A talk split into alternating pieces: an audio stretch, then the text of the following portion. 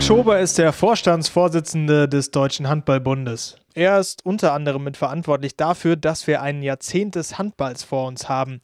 Christian Klein ist hier mit der sechsten Ausgabe von Wir, ihr alle. Über die großen Turniere in den nächsten Jahren, aber auch über seine alltägliche Arbeit und die Arbeit der DHB-Geschäftsstelle in der Corona-Zeit habe ich mit ihm besprochen.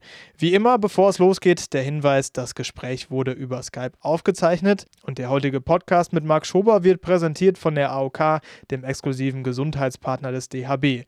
Für die besten Antworten in der Gesundheitsversorgung für ein gesünderes Deutschland AOK die Gesundheitskasse. Ja, wenn man den äh, Vorstandsvorsitzenden des DHB schon mal am Apparat hat, ist natürlich die Frage, wie sieht dein Corona-Alltag im Moment aus? Ja, also ich muss sagen, ich habe ähm, nicht weniger zu tun als, als vorher. Ich arbeite ganz normal. Es sind ein paar andere Themen, mit denen wir zu tun haben. Äh, wir haben natürlich viel mit äh, Personalmanagement zu tun, mit Organisation und dann mit Haushaltsplanung ähm, und verschiedenen Szenarien, die wir rechnen wie sich die Krise auswirken kann. Also es ist ganz schön viel zu tun. Wir arbeiten aber alle von zu Hause. Äh, der komplette Deutsche Handballbund arbeitet von zu Hause. Alle 50 Mitarbeiter können von zu Hause arbeiten, weil wir glücklicherweise vor einem Jahr alle Arbeitsplätze äh, mit Laptops ausgestattet haben und auch die entsprechende Software haben, dass wir Videokonferenzen und ähnliches durchführen können. Das ist ganz gut und da lernen wir jeden Tag dazu. Wie ist so das Stimmungsbarometer im DHB? Ist noch alles gut oder wie sieht es da aus? Ja, geteilt. Ja, es gibt Tage, an denen ist alles gut und dann sehen wir die positiven Effekte. Wie gesagt, dass wir Dinge dazulernen können und äh, dass wir neue kreative Ideen entwickeln können, weil wir manchmal vielleicht ein bisschen Zeit haben für konzeptionelle Themen, für die wir vorher keine Zeit hatten.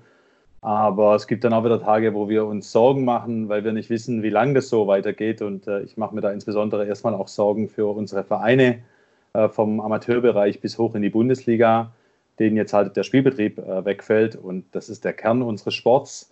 Da geht es uns als Dachverband noch einigermaßen gut, weil wir momentan halt relativ wenig Spiele haben. Aber auch wir müssen irgendwann wieder unseren Spielbetrieb äh, umsetzen, um unsere ähm, Anspruchsgruppen gerecht zu werden, den Zuschauern, den Sponsoren, den Medien ähm, und den Handballern in ganz Deutschland. Lass uns noch mal kurz zurückspringen in den März, in die Woche Aschersleben, wo am Ende dieses äh, Länderspiel gegen ähm, Holland stattfinden sollte. Am Montag hieß es noch, es wird alles planmäßig stattfinden. Am Donnerstagabend dann die Absage. War das so ein bisschen deine schwierigste Woche beim DHB? Oh, ne, ich hatte schon einige schwierige Wochen, aber in Summe hatte ich mehr schöne Wochen als schwierige Wochen. Ähm, und ich denke eigentlich gerne an die schönen Wochen zurück.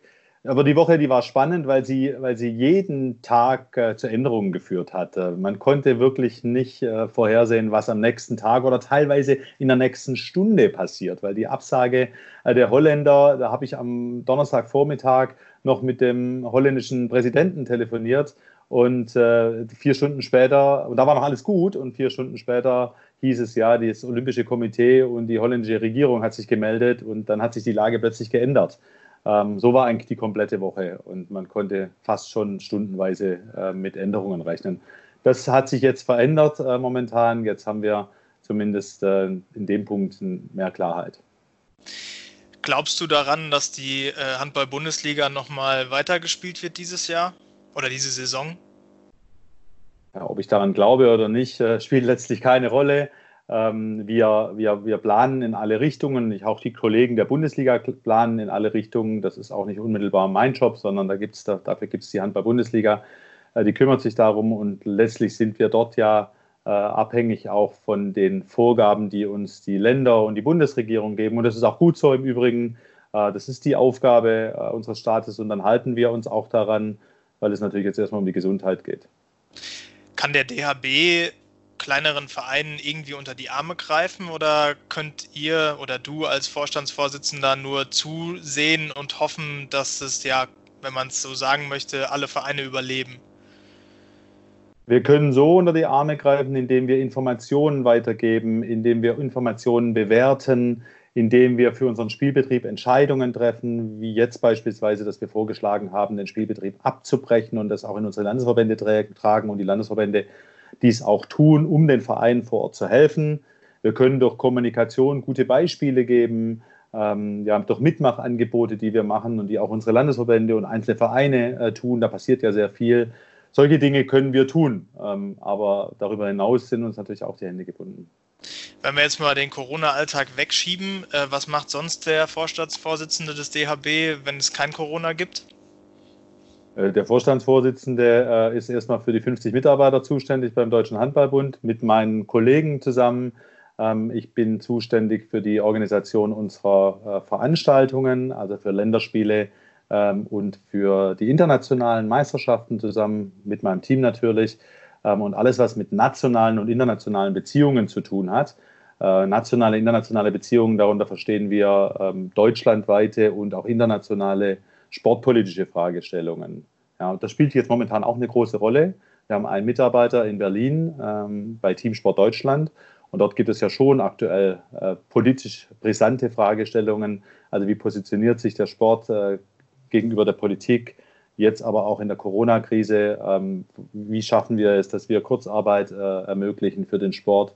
Was gibt es sonst für Unterstützungsmöglichkeiten? Da versuchen wir auf politischer Ebene zu arbeiten. Das ist unsere Aufgabe als Dachverband. Und das soll letztlich natürlich auch unseren Vereinen helfen, wiederum von der Spitze bis zur Basis. Bist du ähm, gezielt äh, in die Richtung bis zum, äh, zu deiner Position gegangen oder bist du eher da reingerutscht? Ich meine, manchmal will man ja eigentlich als Jugendlicher oder als junge Erwachsene ganz woanders hin, wo man am Ende landet.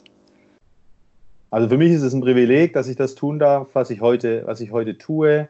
Und das ist tatsächlich auch ein Traum. Ich habe sehr früh angefangen, mich mit Vereinen und Vereinsstrukturen zu beschäftigen. Ich war schon mit 15, 16 Jahren in Vereinsgremien gearbeitet. Da war ich meistens der Jüngste.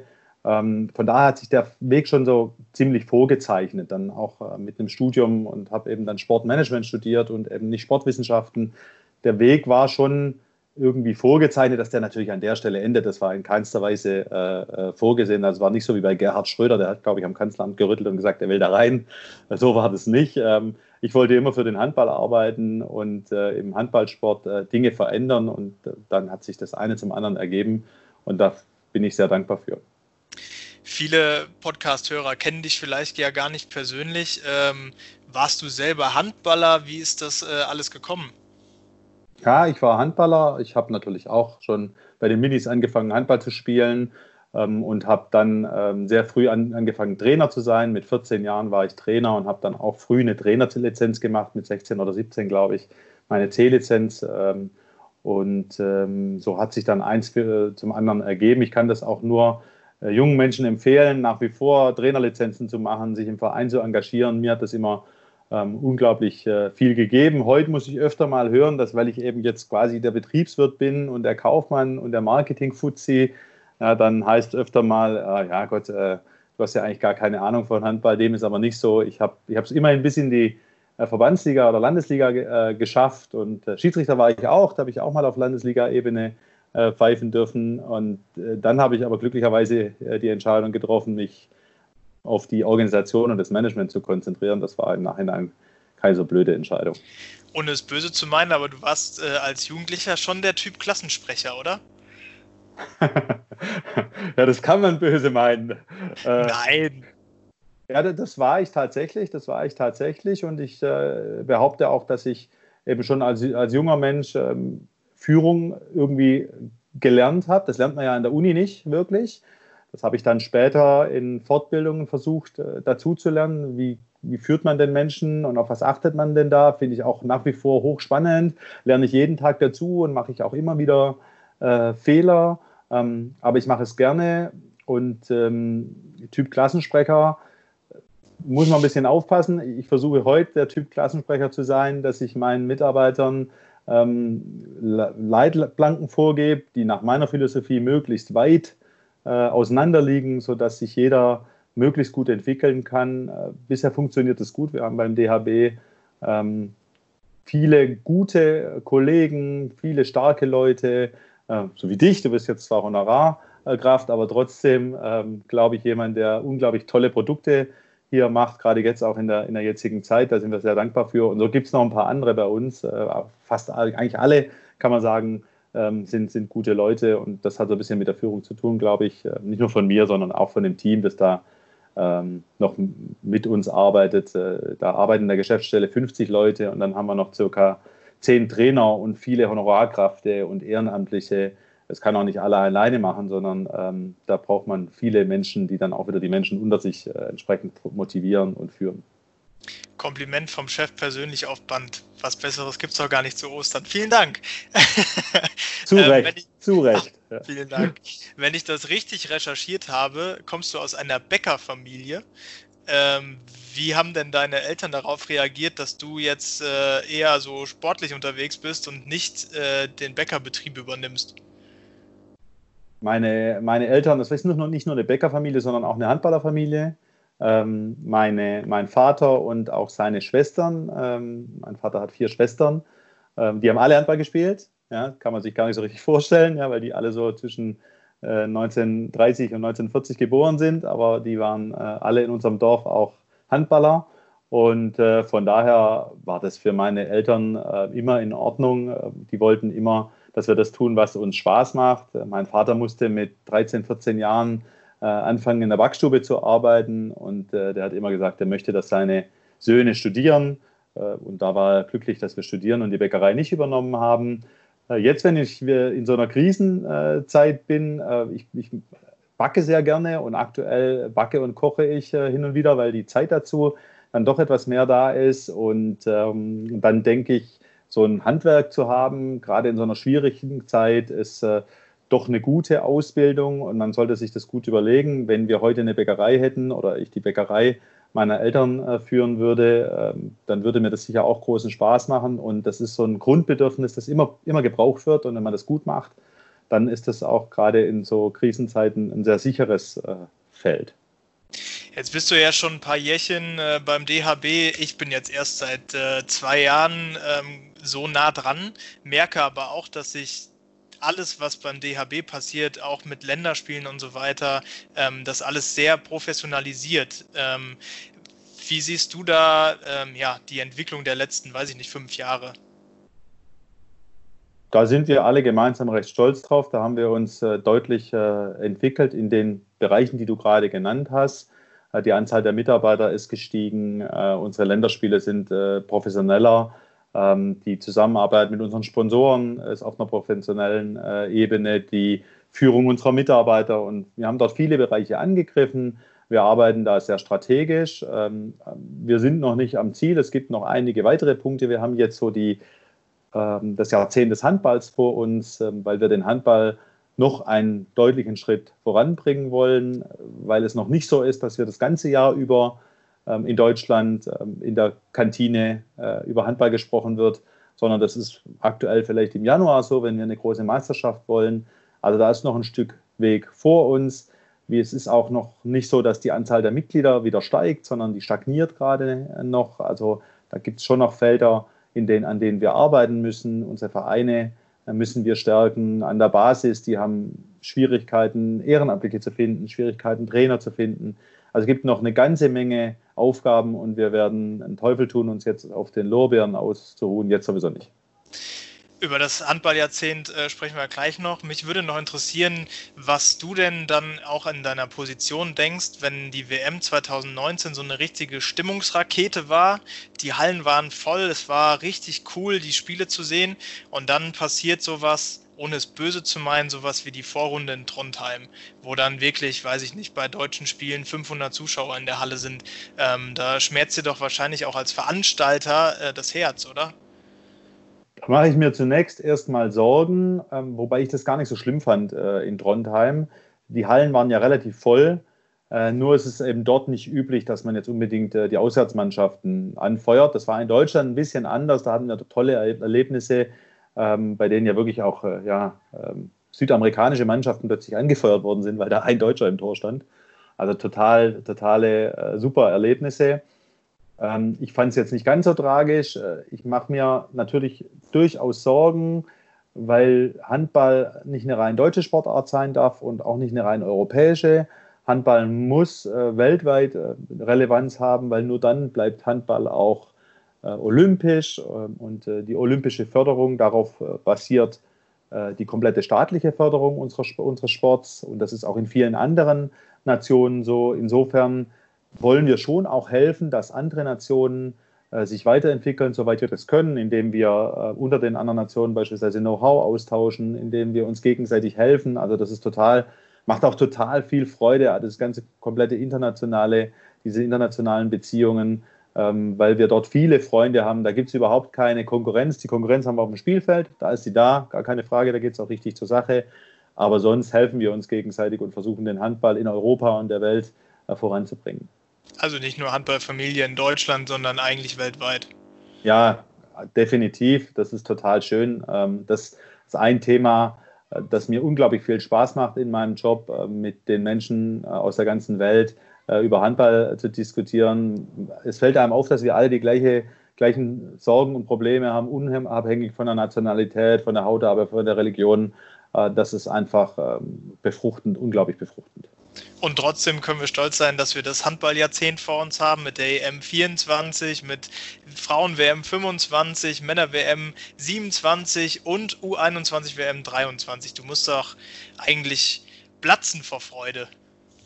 Ja, äh, das ist tatsächlich so, weil es eine Riesenchance äh, darstellt. Hinzu kommt ja, dass wir bei AD und ZDF bis 2024 alle ähm, Männer 25 bis 25, Entschuldigung, du hast recht, deswegen bin ich ins Stocken gekommen, weil ich nachdenken musste. bis, gut, dass du, gut, dass du das besser weißt als ich. Bis 25 äh, alle Spiele bei ARD und ZDF der Männerwettbewerbe äh, eben im Januar äh, live haben. Das kommt noch dazu, das kann eben den Effekt verstärken, dass wir in dieser Zeit den Handball in der Wahrnehmung noch weiter nach oben äh, bringen. Dazu muss natürlich noch vieles anderes erfolgen. Man muss sportlich erfolgreich sein. Wir müssen die Vereine auf eine Basis stellen, dass sie einen Ansturm von Kindern auch wirklich annehmen können, dass genug Hallenzeiten zur Verfügung stehen und so weiter und so fort. Also es ist auf der einen Seite eben eine Riesenchance, auf der anderen Seite aber auch eine Verpflichtung, dass wir unsere Arbeit weitermachen und dass wir unsere Hausaufgaben machen, sonst bringt uns diese Chance natürlich nichts, äh, wenn wir die anderen Themen nicht äh, bearbeiten, ähm, dann helfen uns auch diese großen Veranstaltungen nicht. Aber es ist ja an sich schon echt eine, ein gutes Gewicht, dass man jetzt theoretisch einem 15-Jährigen sagen kann, guck mal, wenn du es schaffst, dann hast du innerhalb von, weiß ich nicht, fünf Jahren drei Heimturniere in unterschiedlichen äh, Versionen, in unterschiedlichen Jugendmannschaften äh, und so weiter. Also bessere Werbung für in Deutschland können wir ja gar nicht machen. Nein, das stimmt. Und das ist auch die Idee, die dahinter steckt diese großen Veranstaltungen, die sind Werbetool. Ähm, aber wie gesagt, das wiederhole ich nochmal, weil die Kritik auch immer kommt, dass das alleine reicht nicht aus. Wir müssen an der Basis trotzdem Lösungen schaffen für ausreichend Infrastruktur, um ein Beispiel zu nennen, ausreichend Trainer. Infrastruktur, da beschäftigen wir uns intensiv mit. Da hat der Bundesinnenminister letztes Jahr bei der DOSB-Mitgliederversammlung kundgetan, dass man sich in der Bundesregierung mit einem goldenen Plan beschäftigt, also mit einem Hallenplan, Hallenbau über Deutschland äh, beschäftigt. Ähm, das sind positive Signale, inwiefern die nach einer Corona-Krise äh, aufgenommen werden oder wie sich das, inwiefern sich das zeitlich vielleicht nach hinten verlegt, werden wir sehen. Ähm, wir werden unseren Weg trotzdem weitergehen.